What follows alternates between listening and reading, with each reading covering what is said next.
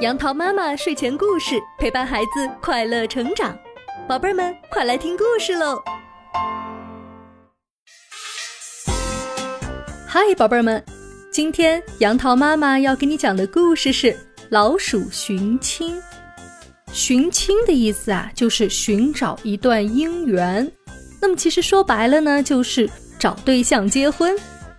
那老鼠寻亲，他们会想寻一个怎样的对象呢？接下来我们一起听故事吧。在很久很久以前，一对年迈的老鼠夫妇住在阴冷潮湿的黑洞里。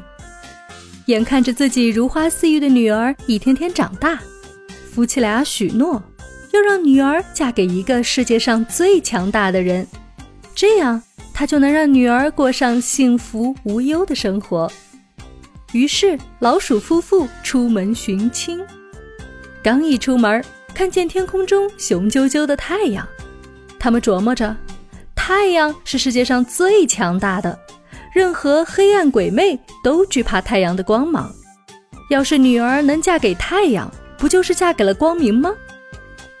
于是，老鼠夫妇找到太阳，问能否娶他们的女儿为妻。可是，太阳听了老鼠夫妇的请求，却皱着眉头说。尊敬的鼠爸爸、鼠妈妈，我不像你们想的那样强壮，乌云可以遮住我的光芒，它比我更强大。听了太阳的话，老鼠夫妇又来到了乌云那里，向乌云求亲，但乌云却苦笑着回答：“尽管我有遮挡光芒的力量。”但是只需要一丝微风，就可以让我云消雾散。风比我更强大。听了这话，老鼠夫妇又去找了能吹散乌云的风，说明了自己的来意。风听完后笑道：“我的确可以吹散乌云，但是只要一堵墙就可以挡住我的去路，把我制服。墙。”比我更强大。老鼠夫妇又找到墙，墙看到他们，露出了恐惧的神色。老鼠夫妇奇怪地问：“强先生，你为什么看上去如此害怕？”强回答：“在这个世界上，我最怕你们老鼠了。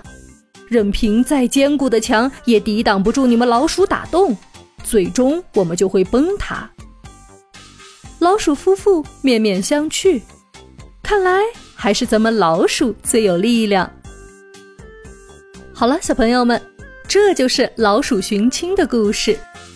我们每个人身上都会有与生俱来的优点和缺点，我们应该发挥自己的优点，避开自己的缺点，千万不能一味的放大自己的缺点，而不去发现自己的优点。就像老鼠夫妇那样。只觉得自己很小，但却没有想到自己小小的身体其实也可以做很厉害的事情。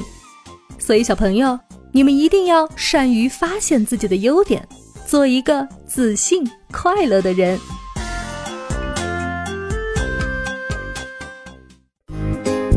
好啦，今天的故事就到这儿，欢迎你关注我的电台“杨桃妈妈英语启蒙”，收听更多有趣的故事，宝贝儿们。晚安吧。